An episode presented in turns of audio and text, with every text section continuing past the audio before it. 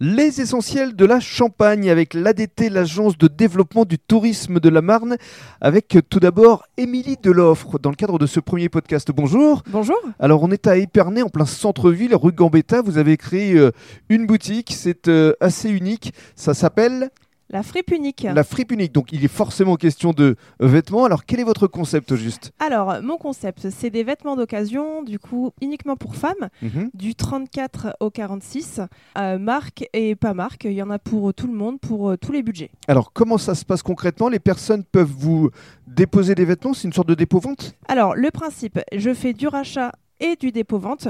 Le rachat se fait sur les articles sans marque et le dépôt-vente se fait sur les articles uniquement de marque. Mhm.